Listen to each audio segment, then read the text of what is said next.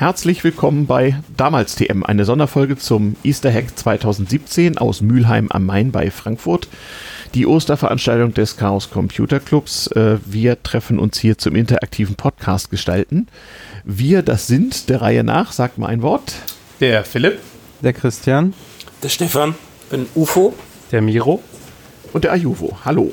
Äh, wir haben uns nicht spontan, sondern geplant zusammengefunden, um eine damals TM-Folge aufzunehmen und mal den ganzen Workflow des Podcastens hier zu reproduzieren. Ähm, wendet euch vertrauensvoll an die Shownotes und die dort verlinkten Inhalte, um zu sehen, was wir hier alles gemacht haben. Es wird auch noch fleißig vertwittert von Tine, die ist hier im Hintergrund, Tinova auf Twitter. Hallo Tine. Hallo. Sie winkt, ja. ähm, Tine vertwittert uns gerade fleißig. Und auch auf damals TM auf Twitter könnt ihr ein paar Links dann nachverfolgen. Heute wird es gehen um mein erstes Linux. Ähm, damals TM hat ja schon mal die Geschichte des Linux-Kernels in allen Einzelheiten äh, referiert, etwa zweieinhalb Stunden lang. Tim J von der Seabase und meine Wenigkeit.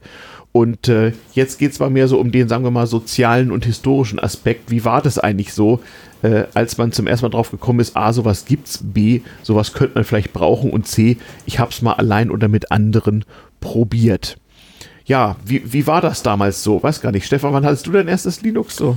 93 oder 94, also sehr früh für Linux-Verhältnisse.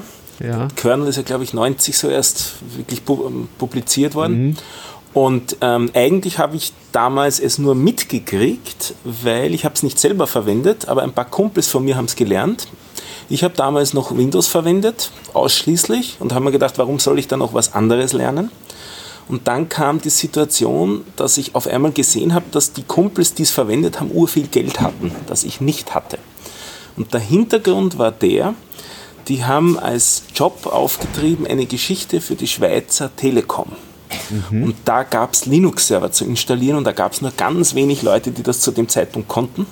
Und die haben damals innerhalb von drei Wochen so in, in, einer größeren Gruppe, so um die 200.000 Schilling waren das in Österreich. Das mhm. war so in, in Mark dann umgerechnet durch sieben dividiert. Ja, genau. Also das waren dann also so ungefähr 30.000 Mark. 30.000 Mark, 15.000 Euro, was mhm. damals eine nennenswerte Menge Geld war. Ja, und das haben die in drei Wochen verdient. Mhm. Und das hat man dann gemerkt an den Sachen, die sie so ausgegeben haben. Mhm.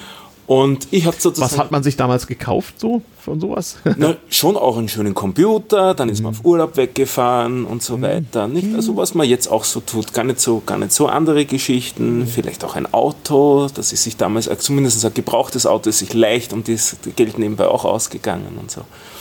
Und ich habe den Zug äh, ziemlich verpennt damals. Ich habe das eben nur mitgekriegt. Und mein erstes echtes Linux habe ich dann drei Jahre später verwendet wo ich ein Skriptum geschrieben habe für theoretische Physik. Und da war das Skriptumschreiben noch nicht Word und noch nicht so komfortabel, sondern da war das LaTeX und da hat man quasi den Text programmiert. Und das war eine sehr nette Erfahrung.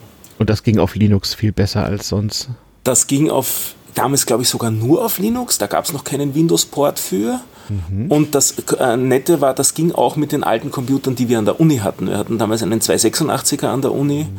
und äh, alles nur textbasiert, Text- äh, und, und Konsolenbasiert. Und da hat man halt in einen Editor geschrieben und immer wenn man mit einem Kapitel oder mit einem Absatz fertig war und schauen wollte, ob das in Ordnung war, dann hat man den Text kompiliert. Mhm. Und dann hat man ihn ähm, sich am Bildschirm das grafisch angesehen oder sogar ausgedruckt, um wirklich beurteilen zu können, ob die Zeichen dort sind, wo sie sind. Mhm. Und so hat man sich das interaktiv quasi erarbeitet. Mhm.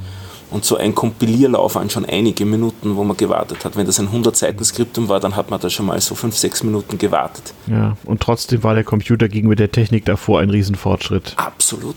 Da hat man Tage gewartet, bis der Setzer in der Universitätsdruckerei soweit war und einem dann die Druckfahnen gegeben hat. So viel zum Thema Technologiewandel und Nutzen. Aber das Ding war wirklich druckreif von der Qualität, das war das Coole. Und man konnte ja. praktisch jeden Drucker, der irgendwie erreichbar war, ansprechen mit den, mit den Sachen. Also man hat da Postskript raus erzeugt damals. Zuerst war ein, ein Zwischenformat DVI und dann Postscript. Und das Was konnte es ja heute noch gibt. Absolut. Mhm. Und das konnte man damals auch unmittelbar an Verlage versenden. Also das war eben auch die Möglichkeit, sich diesen Zwischenschritt des Setzers zu sparen. Und erste Verlage sind damals auch dann auf diese Möglichkeit aufgesprungen, dass man ihnen halt das Postscript-File schon geschickt hat, wenn man sich mhm. vorher brav an die Richtlinien gehalten hat. Ja, ja, stimmt, stimmt. Wie war das bei euch? Also du bist ja ein sehr früher Einsteiger ins Linux dann so. Wie war das bei euch so? Wir können mal rum. So, wann hast du angefangen mit zu Linuxen? Müsste um 98, 99 rum gewesen sein. Da war das ja auch noch mit Schmerzen verbunden, ne? Ja, also was ich richtig viel noch im Hinterkopf hatte, was ich dann auch langfristig eingesetzt habe, war damals ein äh, SUSE Linux 6.4. Mhm. Ich komme ja tatsächlich auch aus der Ecke Nürnberg, mhm. also sogar noch ein regional verhaftetes äh, Linux. Mhm. Und ähm, erstaunlich viel aus heutiger Sicht ging relativ schmerzfrei. So Dinge wie eine TV-Karte lief gleich, ähm, wenn auch nicht gleichzeitig mit der Soundkarte. Nur eins von beiden ging gleichzeitig wegen dem IRQ-Konflikt, mhm. der sich, äh, warum auch immer, unter Windows nicht zeigte. Mhm. Oder wenn er sich zeigte, dann sofort mit einem Absturz. Aber unter Linux war wirklich ein, ja, das geht jetzt nicht, jetzt musst du die Soundkarte ausmachen. Dann machst du mhm. dafür die TV-Karte an oder eben umgekehrt. Okay, also so diese Erfahrung, dass man sozusagen Dinge an seinem Rechner und seiner Peripherie feststellen konnte, die man unter Windows gar nie erfahren hätte. Wie war das bei dir so? Wann hast du angefangen, Christian? Das müsste 17, 18 Jahre her gewesen sein, also auch um die 2000. Mhm. Und ähm, ich brauchte damals einen ISDN-Router, mhm. um so ein bisschen das Internet zu teilen. Mhm. Und äh, da gab es sehr teure Geräte dafür. Ähm, und äh, da hatte ich halt das Internet durchstöbert was es da so gibt. Ob mhm. es nicht irgendwo ein Projekt Software gibt, die halt diese Aufgabe löst, halt mhm. mal für zwei, drei Geräte mhm. ähm, die kleine ISDN-Leitung da mhm. verteilen. Mhm. Und äh, so bin ich dann halt dazu gekommen, Linux zu benutzen. Mhm. Also schon gab es einen konkreten Anlass. Ufo, wie war das bei dir? Hast du jemals mit Linux dediziert angefangen oder kam das so dazu? Ja, das war wahrscheinlich äh, bin ich der späteste Einsteiger. Äh, das war 2006. Mhm. Äh, da war ich auch so, so computermäßig äh, relativ unbeleckt, hatte also nur so als Mac-Anwender ein bisschen was mit meinem Computer zu tun und mein G4 wurde alt und äh, die Frage war, ob ich mir einen äh, neuen iMac kaufen sollte oder müsste mhm. und hatte die Kohle nicht. Das war damals rasend teuer. Also die Apple-User waren damals eine kleine Gemeinschaft, einfach weil der Normalbürger sich das nicht leisten konnte. Wobei, also ja, so also 1500 bis 2000 ja, für einen Ja, aber es war im Verhältnis zur sonstigen PC-Technik noch mal viel teurer, als es heute ist. Also heute zahlst du halt einen gewissen Aufschlag für, die, für, für Apple so, aber damals waren das Größenordnungen. Also, mhm. Und deswegen mein erstes Linux äh, war dann auch noch unter PowerPC. Mhm. Und äh, habe da so ein bisschen herumprobiert und mhm. habe dann aber auch gleich gemerkt, dass es so äh, immer ein bisschen mit Einschränkungen verbunden war und habe dann irgendwie äh, erstmal angefangen, irgendwie mit einem äh, PC vom vom Sperrmüll ein bisschen darauf herumzuprobieren und habe dann irgendwie äh, mir dann statt einem iMac einen PC gekauft und bin dadurch so langsam da reingestiegen. Hm. Und Miro, bei dir so, wann sind die ersten Schatten des Linux auf dich gefallen? Relativ ähm, ähnlich wie bei Christian. Hm. Ähm, ich bin auch so um 2000 reingekommen. Ähm, ich habe es teilweise durch die Berufsschule kennengelernt, aber auch schon vorher halt eben das mhm. Interesse dafür bekommen. Mhm. Festgestellt, okay, ähm, man kann es installieren, es läuft äh, und mhm. ähm, dann halt eben über die ersten Sachen so gestolpert. Was ist Mount? Warum geht das CD-Laufwerk nicht raus? Mhm. Sehr viele so Kleinigkeiten, die dann auch sehr deprimierend waren, mhm. muss ich sagen. Ähm, du hattest es irgendwann mal angesprochen, also es fehlt auch so ein bisschen die Community. Mhm. Gerade so am Anfang. So, ja, also mit wem man sich denn da so zusammenschließen ja. könnte, um ja. dann irgendwie Probleme zu besprechen. Ich meine, mhm. sowas wie Wiki ähnliches, ich glaube, das gab es damals nicht wirklich. Na, Foren gab es schon. Oh, ne? Ja, aber ähm, ich glaube, als Anfänger, als jemand, der, ich sag mal, neu ins Internet reinkommt, beim 56K-Modem, vielleicht hat man noch kein DSL mhm. gehabt. Mhm. Da muss, da muss man schon wissen, wo man suchen Ja, ja, brauchte man auch Nehmerqualitäten in vielen Foren. Äh, da wurde man schon mal ein bisschen beschimpft, so bis man dann mal eine Antwort bekam. Richtig. Ja. Richtig. So mit dem, mit dem Trend des zweiten Rechners kann, ja, kann man ja auch vielleicht auch auf die Idee, okay, ich kann auf dem einen ja immer noch das Windows laufen lassen, meinetwegen spielen, was man halt zu der Zeit auch noch gemacht mhm. hat und parallel dazu das, den zweiten alten Rechner ja. immer noch so als Linux-Experiment ja, nutzen. Genau. Und das ist halt eben das, was dann dabei rumgekommen ist. Ja. Kann ich, kann ich gut nachvollziehen. Als äh, Ältester in der Runde mal wieder kann ich nur sagen, das stimmt. In so einer IT-Laufbahn war es lange Jahre äh, üblich und es ging sozusagen gar nicht anders, als dass man, ähm, äh, dass man mehrere Systeme parallel betrieben hat, auch mit mehreren Betriebssystemen. Die Problematik war schlicht die, dass einige Systeme konnten bestimmte Anwendungen ganz gut und andere dafür überhaupt nicht und umgekehrt. Also mein erster Kontakt mit Computern waren solche, die keine Bildschirme hatten, also Code auf Lochkarten punchen, ein, einlesen, verarbeiten lassen und den Printjob rauskriegen, mit die Fehlermeldung einzeln ausmerzen, wieder hin, so lange bis es funktioniert hat. Hm. Dann mein erster eigener Computer war, glaube ich, ZX81, aber nur ganz kurz. Na, also Basic, so zeilenweise mit so einer, mit so einer Fernseherschnittstelle als Bildschirm, relativ kurze Programmchen so, die dann irgendwelche Daten eingelesen haben und dann irgendwas ausgegeben. Ja, gut. Hm, habe ich wieder abgegeben, war mir irgendwie ein bisschen zu wenig. Den C C64 habe ich irgendwie verschlafen. Ich hatte einen Volkscomputer VC20, auch so ein Commodore-Produkt, auch noch so eine Art Basic. Da gab es dann aber schon 5,25 Zoll Disketten für, also vernünftige Datenträger und immer noch der Fernseher als Interface. Ähm, so richtig Computer, äh, ja, ich muss mir überlegen, also der Amiga 500 kam, glaube ich, raus so 1987 oder 88, sowas um den Dreh.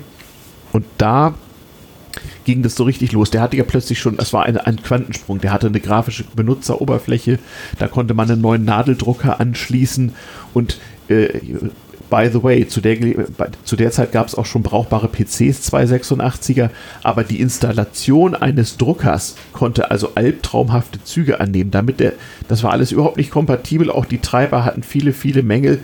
Also es konnte schon mal beim Kommiliton oder der Kommilitonin eine ganze Nacht dauern, wenn so Lichterloh brennt. Nicht nächsten Morgen muss die Hausarbeit fertig sein und der Drucker druckt nicht. Da war man der Haxor, wenn man also einen Drucker vernünftig installieren konnte. Und es war wirklich, wirklich mit ganz viel Schmerzen verbunden. Und ein Freund von mir, der hatte einen Atari ST, genau gesagt einen Atari Mega ST und jetzt kommt es mit einem Laserdrucker. Damals so für 5000 D-Mark oder so erhältlich. Und damit konnte man nicht nur so Desktop-Publishing machen, was natürlich gerade an der Universität der Hit war. Man konnte also wirklich druckreif Texte drucken, die man leicht reproduzieren konnte. Man konnte es sich etwa auch Parkausweise für den Uniparkplatz fälschen oder so, weil kein Normalbürger draußen hat einem geglaubt, also konnte sich vorstellen, dass man aus so einem Drucker instant etwas so gedrucktes herausbekommt ja, das ist doch gedruckt, das muss doch echt sein, auf so einer Pappkarte mit so einem Siegel drauf. Und also hätten wir schon Hologramme gehabt, hätten wir dann auch die noch draufgeklebt oder ein bisschen Alufolie, die war noch nicht verbreitet. Also so ein riesiger technischer Quantensprung kam dann in kürzester Zeit, aber Community, ich hatte dann jahrelang von Ende der 80er bis Ende der 90er parallel immer einen PC im Betrieb. Erst mit DOS, später mit Windows, weil das in Deutschland das am meisten verbreitete System war. Und gerade wenn man mit, mit seinem PC auch Geld verdienen wollte oder Texte austauschen oder sowas oder die gar über Datenfernübertragung, also so vor dem Internet irgendwie mit Modem hin und her schicken wollte, dann brauchte man meistens, wenn man mit, mit Unternehmen kommuniziert hat, irgendwie einen PC. Also mit MS-DOS oder später dann dem, dem ersten MS-Windows drauf. Das ist dann schon Anfang der 90er so. Dass es Linux gibt, hatte ich schon Anfang der 90er gehört. Das sprach sich ja ziemlich schnell rum, auch so in Nordkreisen, aber es hat bei mir trotzdem auch bis kurz vor das Jahr 2000 gebraucht, dass ich einen ernsthaften Versuch gemacht habe und das war schon auch schmerzhaft. Also irgendwie mit Kernel selber programmieren und dann auf dem Laptop dauerte das die ganze Nacht, weil der auch nicht so sehr rechenstark war und dann morgens gucken, ob es geklappt hat. Oft genug hatte es nicht geklappt, weil irgendwo Speicher voll oder I don't know. Also das, das tauchte so als Nebenbei-System. Und so hatte ich dann auch wirklich von Ende der 90er bis ich schätze 2005, 6, 7 hatte ich so Linux-Systeme nebenbei und dann bin ich darauf wirklich umgestiegen. Dann war es sozusagen brauchbar. Ähm, und ich glaube, meine, ich habe heute noch eine Windows-Kiste. Manchmal hat man ja so proprietäre Software, die nur da läuft, aber die ist mir so schlecht gepflegt. Da ist jetzt Windows 10 drauf und die benutze ich zum Medienkonsum oder um mal irgendwelche Software zu betreiben, die sonst nicht gehen. Und sonst kann ich mir nichts anderes als Linux mehr vorstellen. Wie gesagt, Apple, sprachen wir kurz drüber, war mal sehr, sehr teuer hatte ich, als ich in Schweden arbeitete, da gab es das mehr, dann war mir das immer viel zu teuer. Dann habe ich 2012 nochmal einen Versuch gemacht mit macOS, war aber furchtbar enttäuscht. Also es war ja, es hatte ja mal Gründe, warum früher Leute viel Geld dafür ausgegeben haben. Die waren dann mit der Zeit weggefallen. Es war ja mal wirklich sehr viel besser und ja, hat mich nicht überzeugt und seitdem, seitdem Linux. Aber heute ist es ja auch einfach, wenn man heute den Linux-Usern erzählt, damals, wir hatten ja nichts, wir mussten ja noch selber Es war grauenhaft. Wie waren denn so die ersten Erfahrungen so? Also, äh, du bist, glaube ich, selbst dran ge drauf gekommen. Ich, ich schaffe mir jetzt Linux an und installiere das und hast eine Dokumentation gelesen, oder? Ja, aus der Prämisse, dass ich ähm, einen Router brauchte, den es nicht Also, gab. du hattest ein Ziel sozusagen. Genau, hatte ich ein Ah. Ziel, ähm, mehrere Rechner halt mit Internet zu versorgen und da hatte ich halt so ein Ethernet-Routing-Projekt gefunden und habe mich dann da eingelesen, ohne eigentlich zu wissen, was ich da mache. Also die Dokumentation von diesem Projekt war ziemlich gut. Ähm, das gibt es halt auch heute noch. Das ganze Ding heißt FLI 4L, äh, wofür die Abkürzung steht, weiß ich gar nicht mehr so ganz genau. Ähm, allerdings konnte man halt auf seiner Windows-Maschine äh, Config-Dateien zusammenklicken. Das war wirklich super gut dokumentiert und dann war halt lesen, ausprobieren und ähm, dann zog man halt die Diskette aus seinem Laufwerk, schob das Ding in die uralte Hardware, die noch irgendwo rumstand und äh, konnte dann diese ganze Geschichte booten. Und dann hat man gesehen, gut, hier an meinem Hub damals noch haben jetzt beide Computer ähm, Zugang zum Internet. Und ähm, mit der Zeit wurde so ein bisschen dieses Projekt ja, aufgemöbelt. Der Router hatte dann hinterher so ein kleines eigenes Gehäuse mit einem kleinen Display, wo man die Traffic-Anzeigen sehen konnte und irgendwelche Status-LEDs waren da auch noch dran geknuspert. Und ähm, das lief dann so vor sich hin, stand in der Ecke und ähm, machte uns Internet. Allerdings habe ich selber weiterhin sehr lange Jahre noch Windows benutzt. Ähm, ne, also dieser Router war da, aber es gab jetzt quasi keinen Anlass, auch auf meinem Desktop-System äh, Linux zu installieren. Ähm, allerdings dann vor ja, vielleicht zehn Jahren, müssten es grob gewesen sein, ähm, habe ich angefangen mit Mikroelektronik zu basteln. Ähm, damals gab es diese Arduino-Plattform, die es heutzutage gibt, noch nicht. Und ähm, dann kam dann der Zeitpunkt, ähm, wo ich mal Sensorwerte von diesem Mikrocontroller gerne irgendwie auf einer Konsole haben wollte. Und ja, da habe ich dann einen Pegelwandler zusammengebaut, um die Datenübertragung da sehen zu können. Allerdings brauchte man dann noch ähm, so einen kleinen Adapter, damit das Ganze dann in den USB-Port eingesteckt werden konnte. Und ähm, mein Bastelkollege damals, der hat das dann in seinen Rechner gesteckt, diesen Adapter. Und da war dann ein Device zur Verfügung. Hm. Und meine Windows-Maschine wollte eine Treiber-CD haben. Die war dann auch dabei. Soweit so gut. Allerdings war das so eine Mini-CD. Hm. Und das Laufwerk, was ich damals hatte, das war so ich schieb die CD da so einfach rein, Laufwerk, und ich konnte diese kleine CD da nicht reinschieben. Das hat mich furchtbar geärgert, weil Mhm. ne, der, der Kollege hatte halt einfach so dran gesteckt, geht und irgendwie direkt äh, die, die Werte halt sichtbar auf dem Monitor. Und ich konnte das nicht machen, weil diese CD nicht in dieses Laufwerk passt. Und das hat mich halt so geärgert, ähm, dass ich dann die Daten, die ich noch brauche, halt irgendwie auf eine extra Festplatte kopiert hatte. Dann wurde das ganze Ding einmal formatiert und ähm, damals mit einem Debian dann aufgesetzt. Und äh, das hat für mich damals schon so gut funktioniert, das ist ja jetzt ja noch nicht so lange her. Also äh, so die ganz großen Audioprobleme und was man sonst so wahrscheinlich gleich noch hören wird, ähm, Mhm. das hatte ich da gar nicht. Mhm. Und äh, deswegen bin ich dann dabei geblieben und ähm, benutze seit dem Tag halt nur noch Debian mit dem einen oder anderen GUI obendrauf. Ähm, ja, ich kann mir gar nicht mehr vorstellen, wie es ist, Windows groß im Einsatz zu haben. Allerdings, ähm, auch so wie du, es gibt hier noch so eine kleine VM, wo so ein Windows drin wohnt. Mhm. Äh, ich habe da tatsächlich auch noch mal so eine Lizenz irgendwann äh, erworben. Mhm. Allerdings nur für den Notfall, wenn Ja. mal, tja, es doch nicht mehr anders geht. Mhm. Ja. Ja, ja, genau. Genau. Also man, man sieht schon, also der Trend geht zum Siebt- oder Acht-System. Also ich hatte neulich so die Frage, was machst du eigentlich, wenn einer äh, dir dein Laptop klaut? Ich sag nix, die Hardware ist eh nichts wert, ich mache halt mit, mit einem von den anderen weiter. Ähm, marginale Datenverluste mag es geben, aber im Großen und Ganzen geht das. Ähm, das war natürlich mal ganz anders, als man sich das gar nicht leisten konnte. So. Aber wie gesagt, ich hatte lange Zeit eben. Ne? Also Linux, ja, ähm, hatte man auch für manche Zwecke, weil das Linux ließ einen eben endlich wieder ein paar Ebenen tiefer schauen. Das Windows oder gar das Mac OS hat einem ja nicht mehr verraten, was der Rechner eigentlich tut. Und das hat mich fürchterlich geärgert, gerade als alle Rechner so begangen, vernetzt zu sein. Ja, verdammt, ich habe hier irgendwelchen Traffic, aber ich sehe hier nicht, was ist hier los.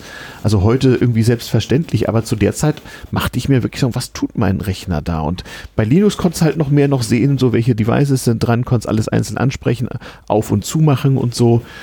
Ähm, auch übrigens ein Grund, warum ich mich äh, äh, dem, dem Apple Mac OS dann mehr und mehr verschlossen habe, weil das war halt zwar eine schöne Oberfläche, wo alles irgendwie funktioniert, aber wo man als User so gar nicht mehr wusste und auch nicht wissen sollte, was darunter eigentlich so geschieht. Das war mir, war mir irgendwie unangenehm. So, so, so kam das äh, dann eben bei mir. Aber zum Beispiel dieses Atari ST-Ding, das habe ich noch bis 1995 oder so irgendwo gehabt, weil da, da lief ein DTP-System, natürlich auch mit ganz komischen proprietären File-Formaten so und irgendwelchen alten Daten und das ging ja, ne? Und so wie der Linux-Router in der Ecke stand, stand halt dieses System darum und wurde einmal die Woche angemacht. Hm. Reichte ja irgendwie. Wie war das bei dir so? Ich habe das ähm, ehrlich gesagt auch so gehabt, dass ich zumindest meine, meine Diplomarbeit mit LaTeX gemacht habe. Ah. Äh, da war die Professorin leider nicht so ganz glücklich drüber, weil die ja unbedingt ein Word-Dokument haben wollte, um es dann zu korrigieren. Ich habe dann halt äh, wie man es halt macht, Copy-Paste in irgendein Word-Dokument rein, reingesetzt und äh, ihre erste Aussage war, ja, das Format, das geht ja gar nicht. das war so eins dieser kleinen Probleme. Aber ansonsten, ähm, ja, ich ähm, habe mich so peu à peu rangetastet, halt jedes Mal auch immer einen Fehlschlag gehabt und gesagt, okay, es macht keinen Spaß mehr und es liegen lassen und dann halt wieder versucht. Ich habe es dann halt eben auch über diese Mikrocontroller-Schiene dann auch noch probiert und da war ich auch total begeistert von, wie viel einfacher und besser oder das Angebot an Entwicklungsumgebung einfach da ist für Linux. Hm. Ne, was, was ich unter Windows halt eben immer noch etwas grausam finde. Hm. Ja, das sind so die. Ja, war, war eine Arbeitsvereinfachung irgendwie und ist, genau. ist, ist, ins Leben so irgendwie so hineingetreten. Stefan, hast du irgendwann äh, so, so, Anfang der 90er nur noch Linux gemacht oder hast du noch. Ähm, ich hatte das eigentlich dann immer parallel installiert. Mhm. Aber ich habe auch ähm, die Möglichkeit gehabt, teilweise dann im Berufsfeld, wo rundherum alle Windows hatten, eben mhm auf meinem Rechner Administratorenrechte zu haben, sodass ich es auch da, da wieder parallel mhm. betreiben konnte, sodass ich immer weiter gelernt habe und geschaut habe und mhm. mich hat es halt auch immer interessiert im Umfeld, inwieweit kann man es wirklich komplett ersetzen, Windows. Es gab sehr lang für mich immer dann irgendwelche ein, zwei Programme, die es mhm. dann halt doch nicht so gab richtig, oder nicht so richtig. komfortabel gab. Ja. Ja. Mit, zum Beispiel Videoschnitt war lange ein Problem für, ja. für uns damals im, im, im Arbeitsumfeld. Für mich als Berater war es tatsächlich Excel. Also ich hatte halt so Kunden, die schickten einem Excel-Dateien und man hatte was drin zu bearbeiten, wir zurückzuschicken. Und es war einfach arbeitsökonomisch das Beste, wenn man das so liest und auf einem Windows-System bearbeitet hat und genauso wieder zurückgeschickt, sonst ging das nämlich nicht.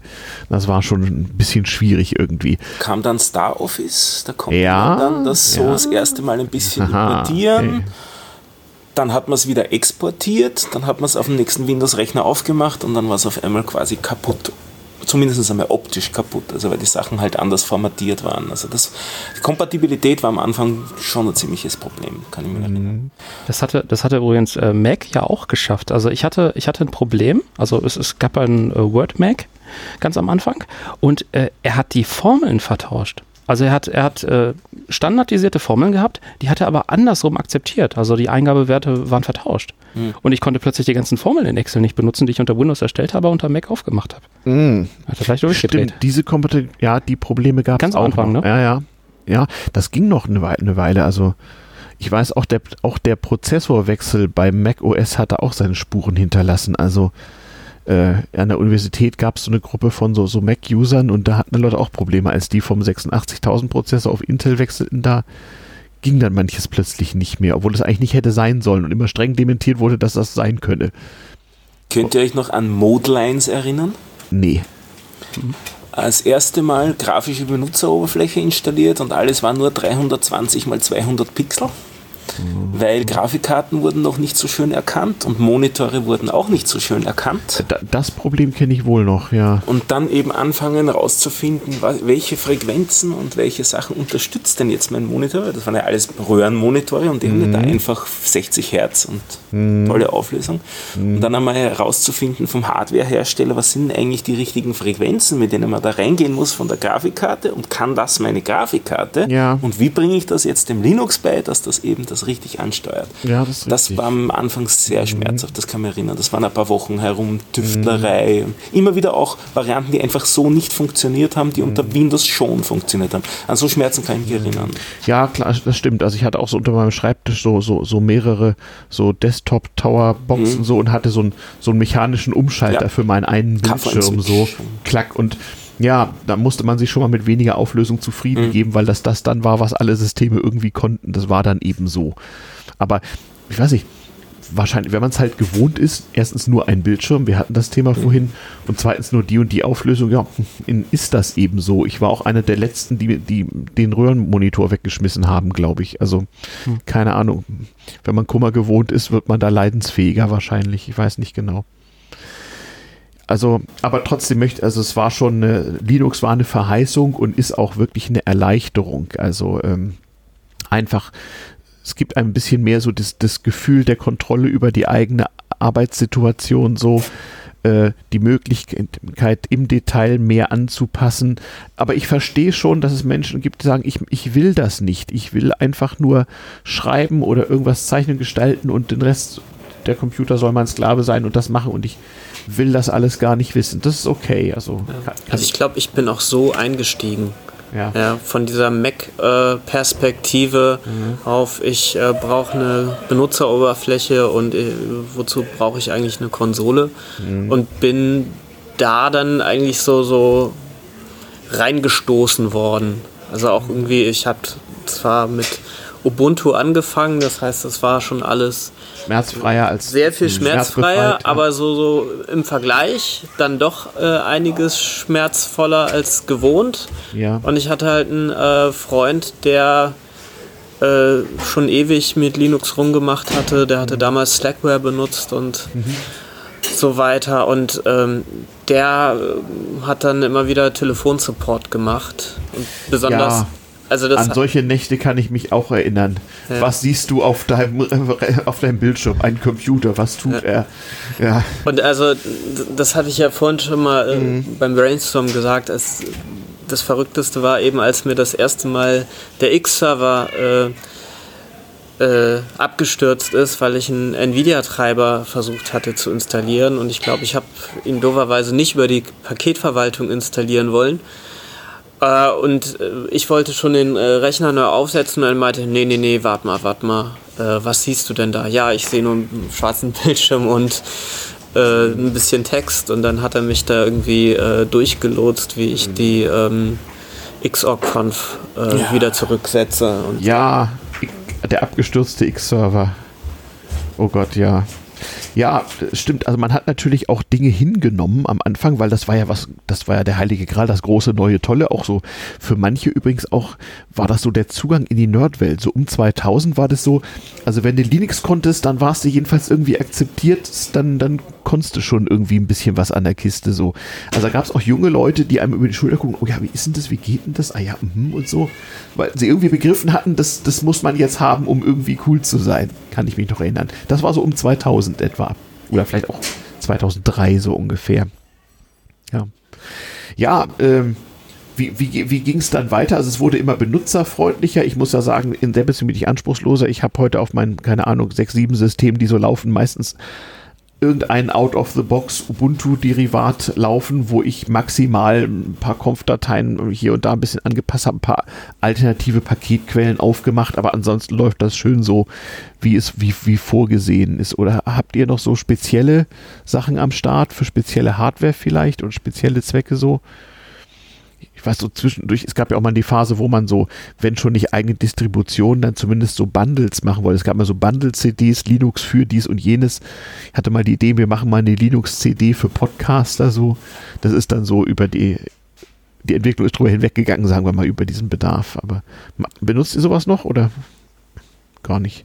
Ich habe das Problem, dass ich mein KDE 4 so krass angepasst habe, mhm. dass KDE 5 äh, nur ohne Schmerzen geht. Und ich habe noch nicht geschafft, äh, ja, nur ohne Schmerzen wäre gut, okay. Also, ah, also, also einfach äh, der Gewohnheit wegen. geht nicht so. Anderer Desktop ginge auch nicht. Es sieht alles furchtbar aus. okay. Anderen gefällt es. Ja, sprich mal ruhig. Also was wirklich schön war, war, weil du das Thema Live-CD angesprochen hast, es ja. gab ja um, puh, lass sieben Jahre her sein, so eine Hochzeit gerade von dem, wie hieß es? Knoppix. Knoppix, ja. Genau, so eine Distribution, CD einlegen und Mensch, da laufen ja alle Programme schon. Mhm. Und wenn ich die CD rausnehme und fahre den Rechner runter, beziehungsweise eher andersrum, und ich starte den Rechner wieder, dann ist davon nichts auf dem System verblieben. Mhm. Mensch, da kann man ja wirklich mal alles ausprobieren. Mhm. Und ich hatte damals auch so ein Mini-Derivat von Knoppix gebaut für einen Bekannten, der einen Serverdienst auf einer Messe laufen lassen wollte. Mhm. Und das ist natürlich das große Thema. Was ist, wenn der Rechner kaputt geht? Was ist, wenn das System kaputt geht? Mhm. Und da war die Antwort einfach, naja, wir brennen drei von diesen CDs, die legen wir hin. Du legst eine von denen ein und wenn es kaputt geht, startest du den Rechner neu. Richtig mit Reset-Knopf. Und wenn dann der Rechner kaputt geht, dann stellst du einen anderen Rechner hin. Mhm. Weil Messe heißt immer zwei Tage Gas geben mhm. und wenn dann mal was nicht geht, ist doof. Da kauft man lieber noch einen zweiten Rechner. Mhm. Und für sowas ist natürlich so eine Live-CD einfach perfekt. Mhm. Genau. Ähm, das, das stimmt überhaupt. Live-CDs, so hat man den Windows-Usern überhaupt mal gezeigt, wie Linux aussehen könnte. Und man hat ihre Dateien gerettet. Ne? So, so oh, ja. Was früher das Drucker installieren war, der große Hacks vor, war man dann ja, wenn man die Knoppix-CD in den abgestürzten Windows-Rechner einlegen konnte mhm. und, und ihre Dateien retten. So, dann war man ja schon der ganz große Guru irgendwie. Mhm. Ähm, und das, da, da hatte man natürlich dann eine gute Presse für Linux so. Und wenn man die dann noch ein bisschen belogen hat und erzählt hat, ah, mit Linux wäre das nicht passiert, dann, mussten, dann, dann wussten sie in Zukunft, was sie haben wollten. So. Ja. Der Umstand ist übrigens heute auch noch so. Da ist es ja. natürlich keine Linux-CD mehr, sondern so USB-Stick. Der so USB-Stick, wo so ein Live-System drauf ist und, und Da muss man aber immerhin noch dem BIOS sagen, dass es davon booten soll. Das ist ja auch nicht immer einfach. Also ja. Aber in der Regel funktioniert das, ja. ohne dass man ins BIOS muss, ähm, ja. dass die USB-Sticks dann starten. Mhm. Äh, wenn man dann mal nochmal den Umweg übers BIOS gehen muss, dann kommt nochmal das Hacksaw-Feeling ein bisschen ja, größer genau. raus, weil dann. Mhm, genau. wenn ich jetzt diese Taste drücke, ist dann der Rechner für immer kaputt. Ah. ja, genau. Genau, und ähm, mhm. natürlich auch noch der, die Ansage hinterher, so mit Linux wäre das halt nicht passiert. Genau, ne? Ähm, Konnte ich mir auch immer nicht ersparen, obwohl es ja eine Lüge war, muss man ja klar so sagen. Aber ja, gerade wenn man sich zurück denkt, also damals ähm, so ein Pentium 120 gehabt als Schüler noch. Mhm. Ähm, hier, ich habe ziemlich alles an Betriebssystemen damals gefühlt ausprobiert, von diesen BSDs über, ich hatte die ganze Zeit lang QNX und, ähm, na, wie hieß denn das? Äh, BOS. Grund, weil es geht und weil es nicht Windows ist. Und mhm damals gerade in dem Alter. So bin ich zu OS 2 gekommen. Ja. noch so ein bisschen ähm, im Pubertätsalter dann so, nein, ich nehme kein Windows, weil das benutzen alle anderen und so. So ein bisschen vielleicht heute wie mit irgendeiner Band, die man gar nicht teilen will oder ja, nee, den Mainstream-Kack, den höre ich nicht. Und wenn ich dann dran zurückdenke, wenn man mal den Rechner wegen beispielsweise Stromschwankungen oder sowas ging der Rechner aus oder man ist rangekommen oder warum auch immer und man macht den Rechner wieder an und dann steht da diese glorreiche, oh, also du hast dein Dateisystem jetzt mal nicht sauber angemountet. Und da könnten jetzt Fehler sein. Deswegen machen wir jetzt mal so einen Filesystem-Check. Und heutzutage macht es so Schnipp und dann sagt das Journaling, ah ja, da ist jetzt eine Datei kaputt gegangen. Kannst du dir noch angucken, irgendwie hier die Überreste. Aber damals gab es mhm. das Journaling im X2-Dateisystem noch nicht, das damals sehr populär war. Und dann hieß es mal, no, jetzt warten wir mal so eineinhalb Stündchen und dann können wir mal im Ordner Lost Plus Found gucken, ob da noch irgendwas drin ist, was man vielleicht auch retten könnte. Eventuell, wenn nicht, ist es halt weg. Mhm. Ja, gut, es ist ja alles viel anwendungssicherer geworden, das stimmt heute. Und heute ist eben auch beim Linux so, du merkst manche Dinge gar nicht mehr. Du kannst viele Dinge einfach ausblenden, die willst du gar nicht wissen. Geht irgendwie und wird, wenn irgendwelche Devices gerade mal nicht gehen, dann werden die im Hintergrund neu getrennt, neu gebootet, neu gemountet, bevor du überhaupt irgendwas gemerkt hast. Früher wäre das die Katastrophe gewesen. Ne? Genau. Genau den Fall hatte ich ja auch mal tatsächlich, dass ich mir irgendwann gedacht habe, während mein System läuft, Mensch, warum kommt denn keine Musik mehr irgendwie hier mit mhm. XMPP spiele ich MP3s ab und mhm. da kommt nichts mehr an. Komisch. Äh, oh, meine Festplatte ist voll. Naja, ich weiß, wenn die Platte voll ist, ist mir schlecht fürs System, ich lösche mal eine Datei. Huch, das System ist wieder voll. Na, ich lösche mal nochmal eine Da- Datei. Und ich sag mal, heute würde ich damit besser umgehen können, weil ich relativ schnell rausfinden könnte, was frisst denn hier so viel Platz. Aber damals mh, noch ein bisschen schwierig. Bis ich irgendwann gemerkt habe, äh, hups, mein Audio-Device ist weg. Aber naja, der Audiotreiber ist schon noch da. Und er schreibt auch an die Stelle, wo das Audio-Device mal war, hin. Das war dann aber plötzlich kein Device mehr, sondern ein File. Und es wurde in Und sehr kurzer deine Zeit Platte voll. sehr groß. Oh ja. Okay, okay. Warum hast habe ich eigentlich dabei geschrieben, Anon FTP-Server? Hat das was damit zu tun oder habe ich mir Das war Geschichte von mir. Aha. Ähm, das war so der erste Linux-Server, wo ich die Administration übernommen habe, an der Uni, weiß ich noch, und haben wir uns gedacht, wäre super, wenn wir als Abteilung das hätten, dass wir Dateien einfach austauschen können, wenn wir unterwegs sind und so weiter.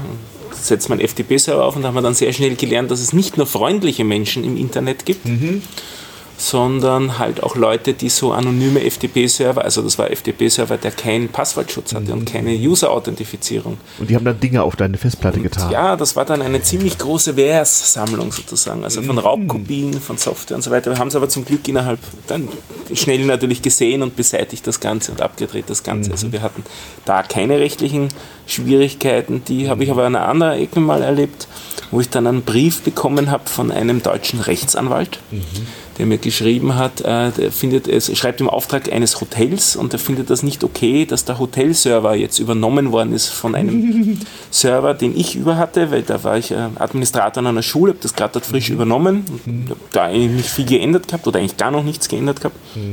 Und da war die Geschichte, dass das von einem weißrussischen Hacker übernommen worden war, mein Also Server Klassiker. an der Schule. Und von Klassiker. dem dann weitergegangen Ja. an den Server da an dem deutschen Hotel. Und ja, das war schon Wie ist das ausgegangen dann? So? Ja, durch Neuaufsetzen des Servers und ein paar extra Schichten, aber wir hatten keine rechtlichen Konsequenzen. Nee, dann. Also Herr- dem Herrn Anwalt war es dann zufrieden. ja, der, gesehen ist eine Schule, da kann man auch kein Geld holen. Nee, wird auch so. schwierig, ja. ja, ja. Das, das ist harmlos.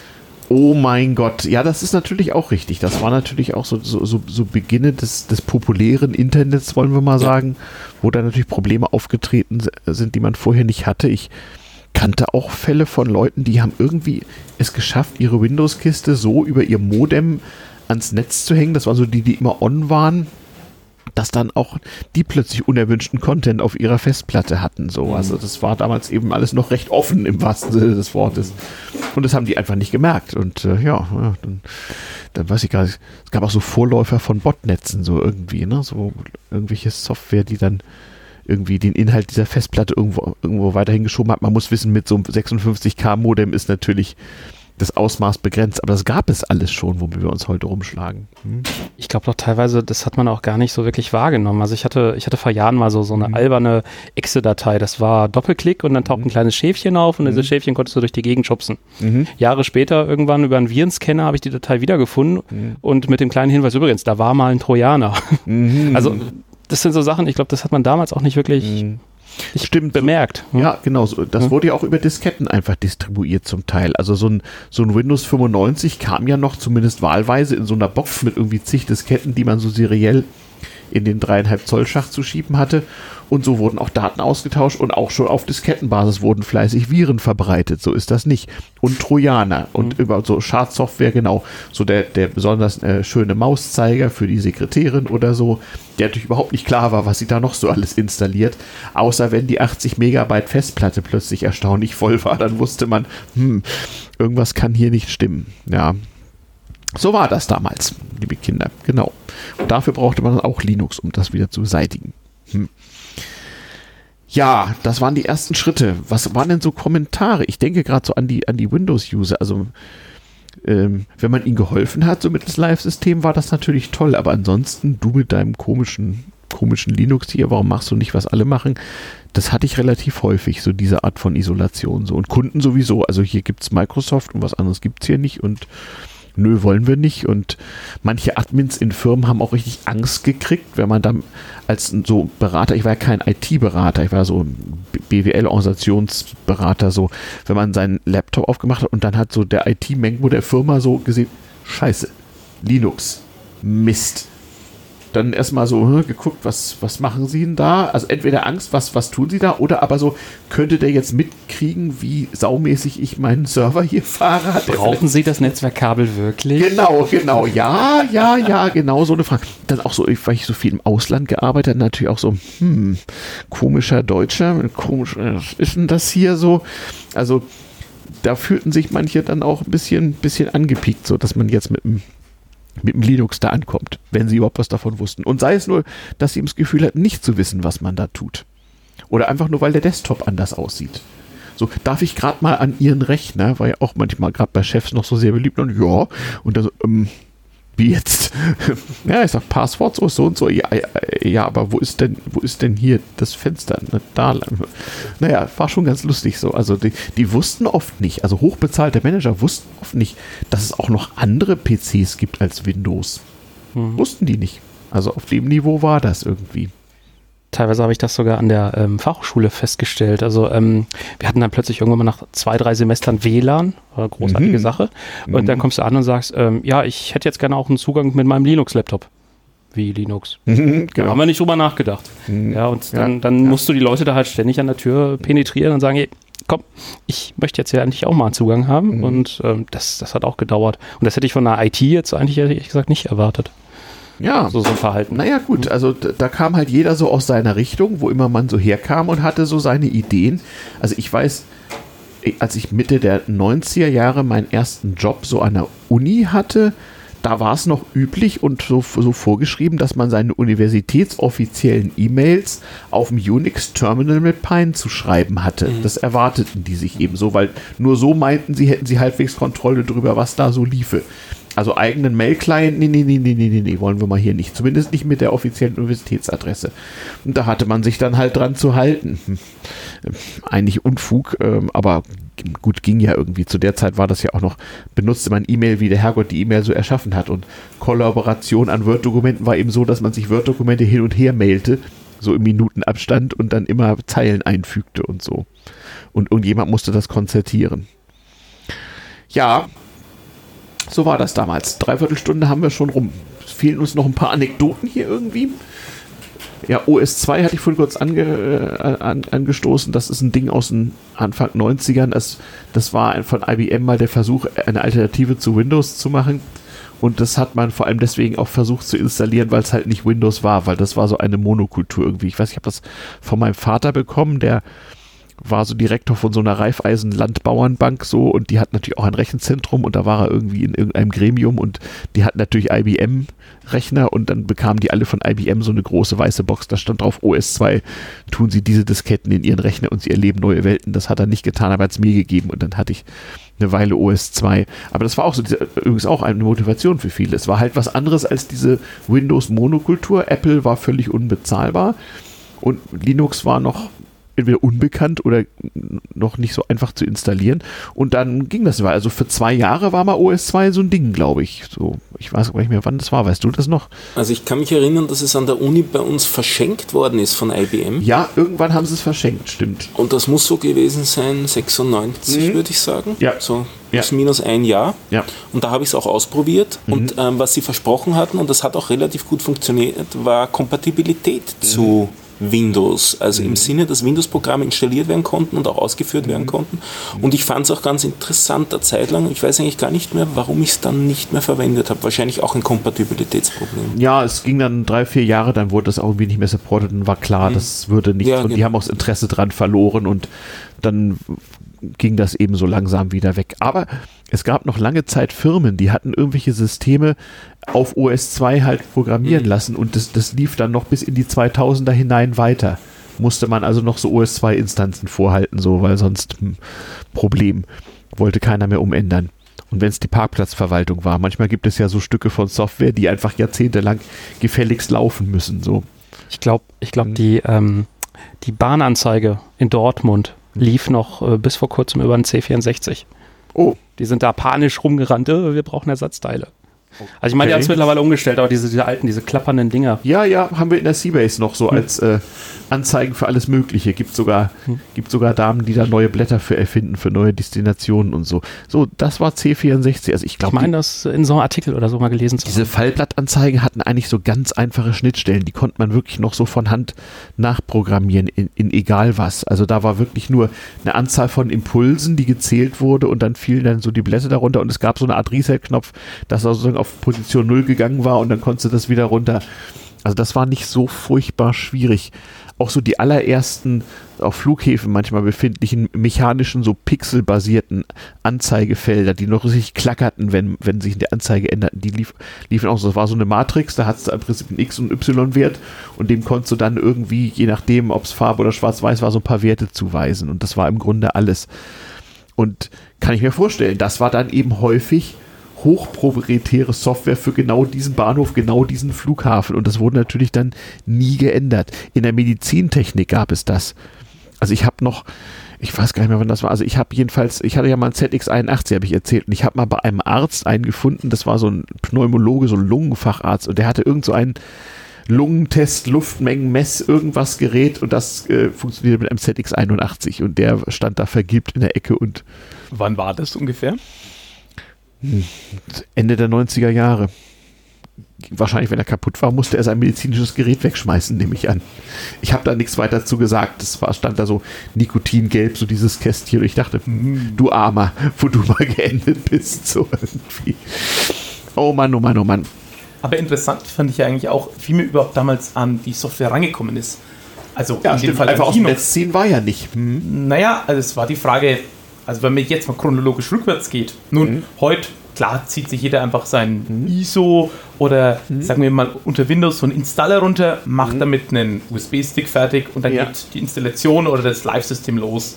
Ein bisschen davor hat man es vielleicht noch auf CD gebrannt, äh, weil du vorhin Ubuntu erwähnt hattest. Die hatten irgendwann eine riesen Marketingaktion. Jedes neue Release konntest du dir nahezu beliebig viele CDs einfach kostenfrei schicken lassen.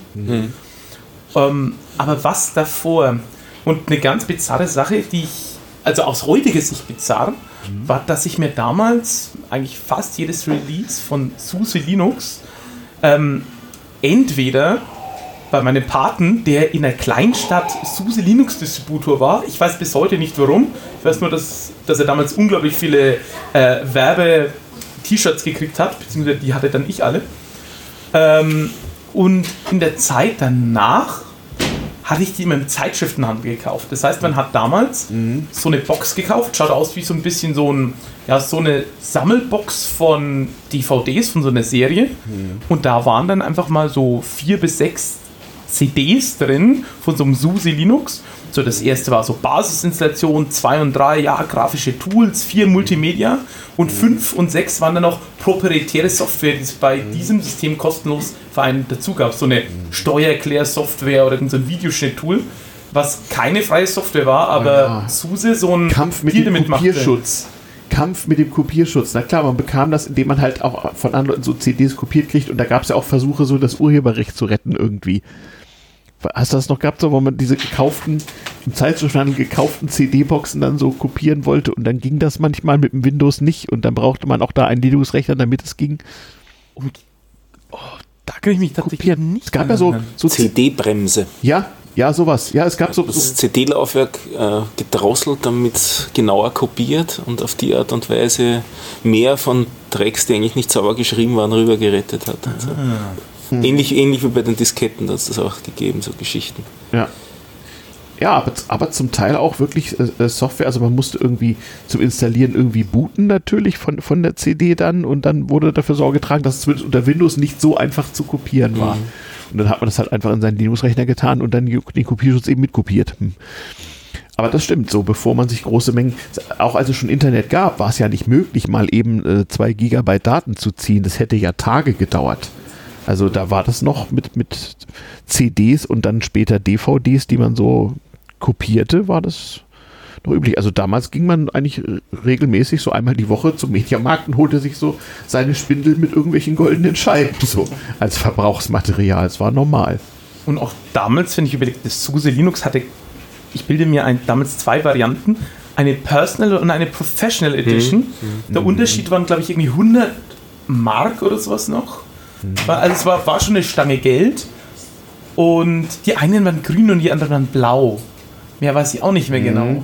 Ich glaube, du hattest, du hattest Hotline-Service oder so ähnlich bei dieser Professional, dass du zumindest jemanden anrufen konntest Ja. und dann rumheulen. Aber ich glaube, da waren auch Freunde wirklich zu andere. Pakete noch mit dabei. Und heute, ich sag mal, wirklich kaufbare Distributionen. Ich rede jetzt nicht davon zu sagen, für mein Unternehmen kaufe ich mir das Versprechen ein, dass ich immer jemand anrufen kann. Ja. So wirklich eine Kaufdistribution, gibt es die heute eigentlich überhaupt noch?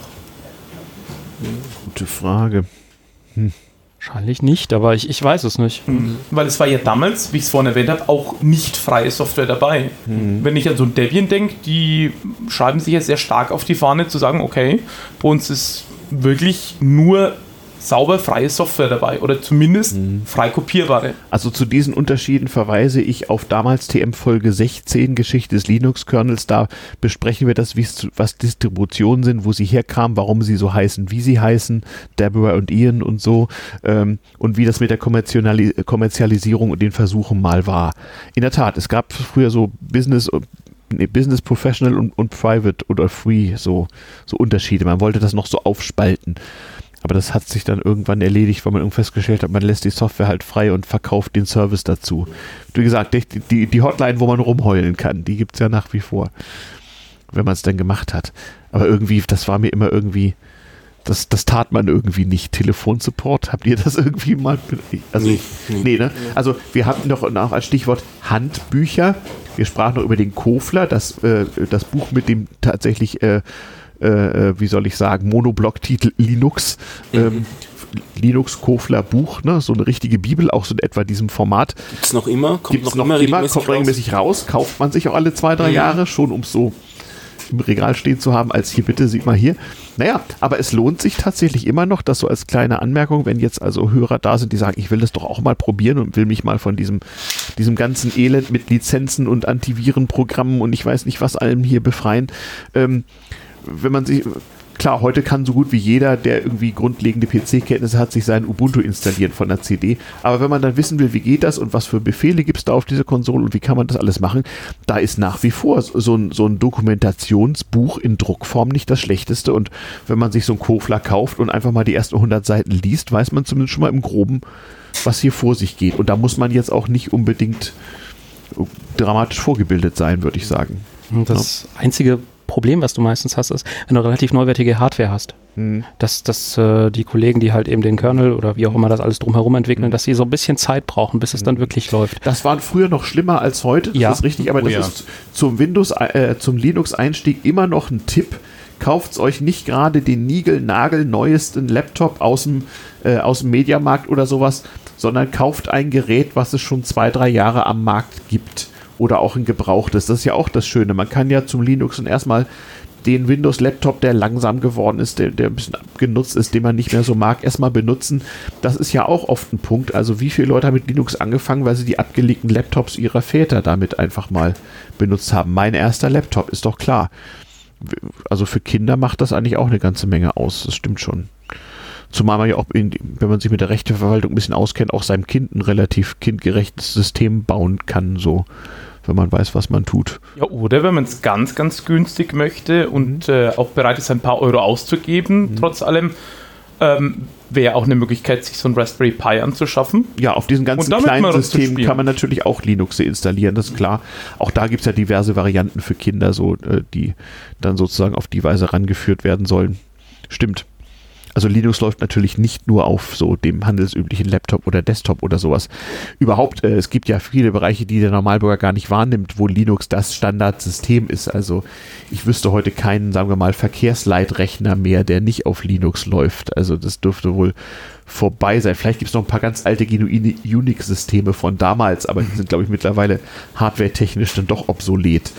Es ist auch immer witzig, ähm, ist mir auch mal in der Bahn passiert, ähm, dann stehst du dann halt in dem Zug selber, da ist dann diese Anzeige, wo es dann Ja. lang geht und sowas Ja. und dann startet das Ding plötzlich neu. Und ich so, okay, ist halt abgestürzt und dann fährt da so ein Linux, so eine Konsole hoch. Ja, Total aber auf niedlich. Fahrkartenautomaten Ja. siehst du, dass das ein Windows ist. Das, Ja, genau, das ist genau. immer Ja. sehr verstörend. Ich, ich habe mal einen Geldautomaten gesehen, wo dann ein Windows-Interface war. Da hatte ich auch Angst. Angst. Es gab doch auf dem, auf dem Kongress vor drei oder vier Jahren mal einen Vortrag, wie Leute äh, Geldautomaten geplündert haben, indem sie da irgendwo einen USB-Stick äh, an einer Stelle, wo keiner dran gedacht hat, Hm. angebracht haben, das System umgebootet haben und ausgeleert irgendwie.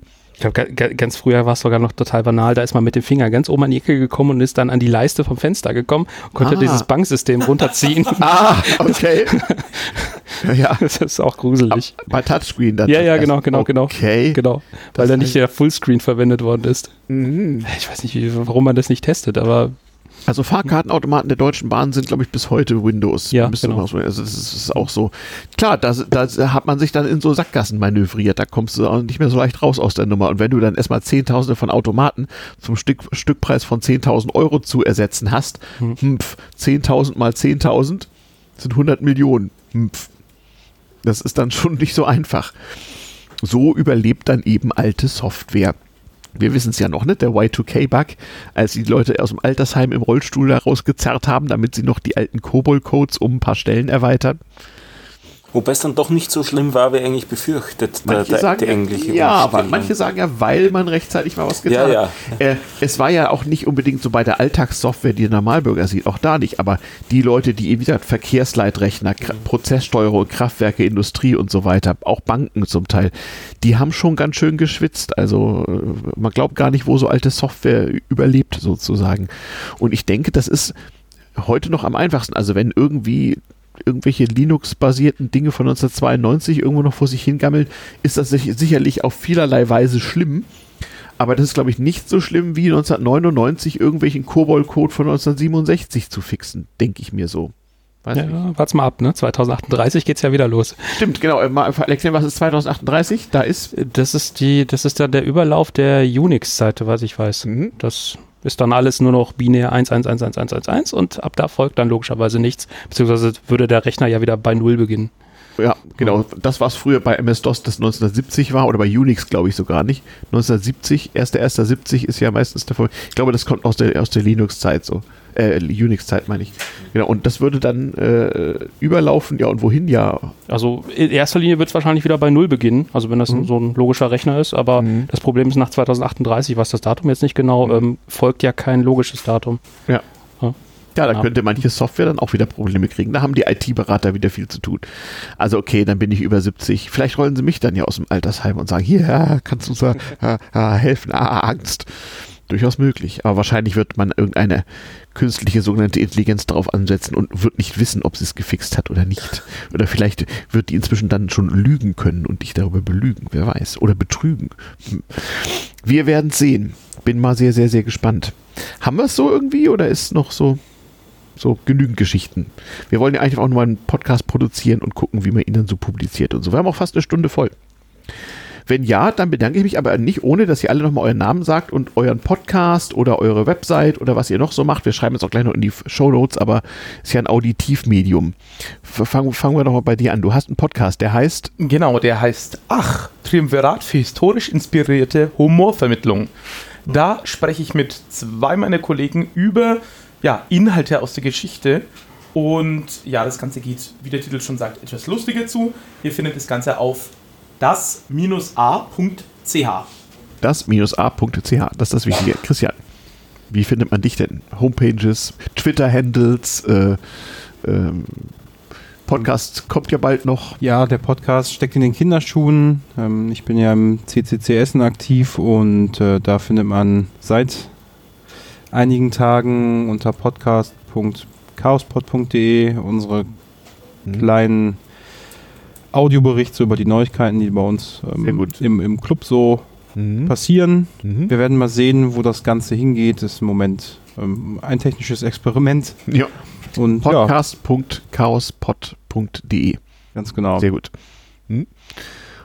Tja, und bei dir, Stefan, gibt es den Biertaucher. Was gibt es noch so? Da gibt es den Biertaucher, da gibt's, das ist ein Nerd-Podcast, da gibt es Hour of Code, das ist, wenn man jetzt Lust hat, Programmieren zu lernen, sich da ein bisschen reinzuhören, wie das mit dem Programmieren ist. Und sollte der Podcatcher jetzt leer sein, dann panoptikum.io, Ah. ein Verzeichnis von 4.500 Podcasts. Und Was wenn du man auch das gerade als, als äh, äh, Pulli äh, da- Fließpulli anhast. Genau. Panoptikum.io. Hm? Also das soll ein, eine schöne Plattform äh, werden, wo man so ziemlich alles finden soll an Podcasts in, in Bälde, was es gibt.